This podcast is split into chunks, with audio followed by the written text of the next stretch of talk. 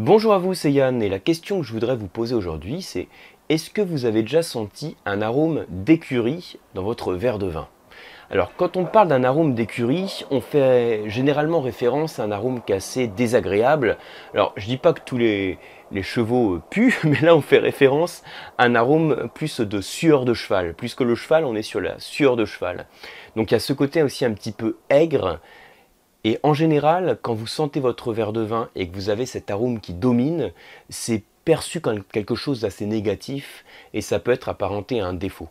Mais vous savez, comme toujours, et comme très souvent d'ailleurs dans les défauts du vin, il y a certains défauts qui sont sur des concentrations qui sont finalement assez faibles et qui font que c'est pas vraiment euh, au-dessus de votre seuil de perception.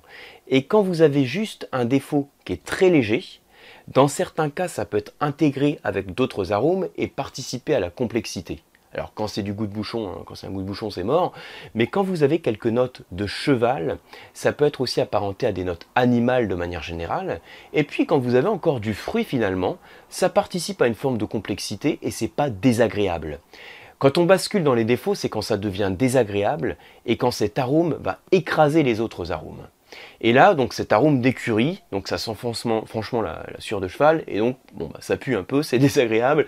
Quand vous sentez votre verre de vin, en général, vous allez être surpris en retrouvant ce type d'arôme. Voilà. Donc je ne sais pas si ça vous évoque quelque chose, si vous l'avez déjà retrouvé dans un verre de vin.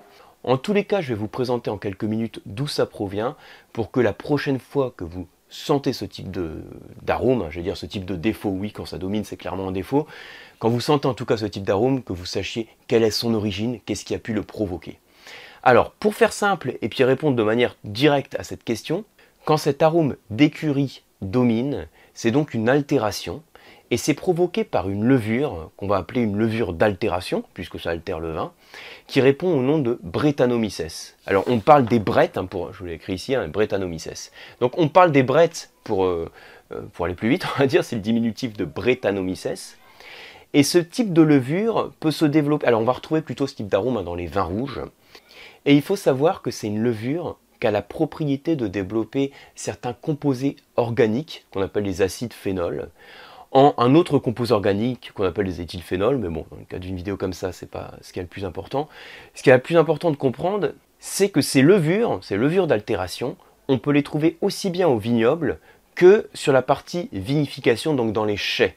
Euh, un des cas qui va être peut-être euh, le plus classique, en tout cas euh, le plus connu, c'est quand vous avez des élevages du vin qui sont faits sous bois, il est probable, enfin il peut arriver que vous ayez ces Brettanomyces qui soient présentes dans le bois, et dans ce cas-là c'est difficile de s'en débarrasser, et en plus il se trouve que c'est une levure qui est très résistante.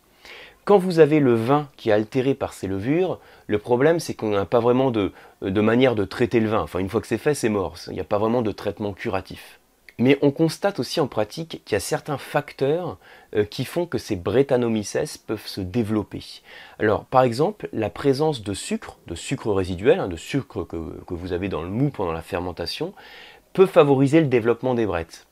Après, alors il y a aussi autre chose qui peut favoriser le travail des brettes, c'est quand vous n'avez pas la concurrence d'autres levures. Alors, vous savez que ce qui fait que le jus de raisin se transforme en vin, un petit rappel, la transformation du jus de raisin en vin, c'est donc le sucre hein, qui se transforme en alcool, et c'est encore une levure qui fait cette fermentation.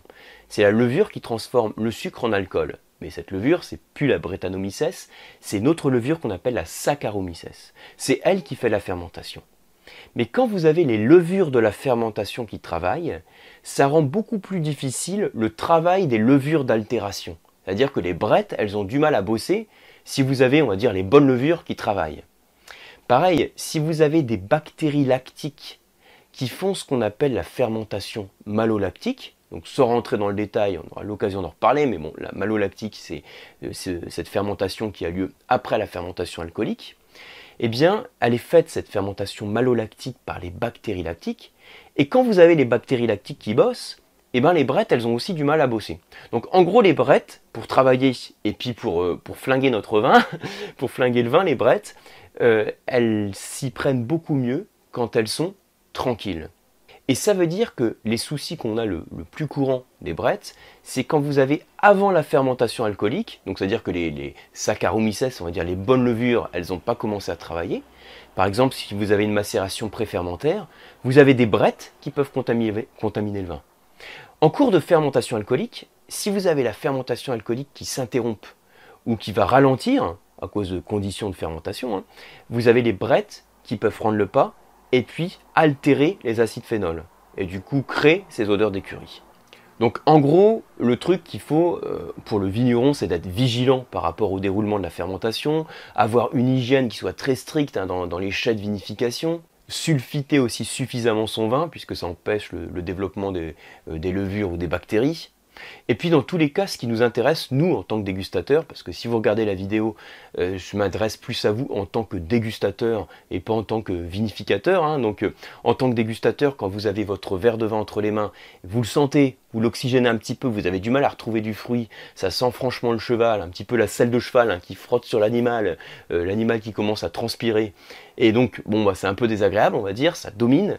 Ce qui doit vous venir en tête tout de suite, hein, on va vraiment venir sur ce que vous devez retenir, si ça pue un peu de cette manière-là, ce, à quoi vous devez penser, c'est les brettes.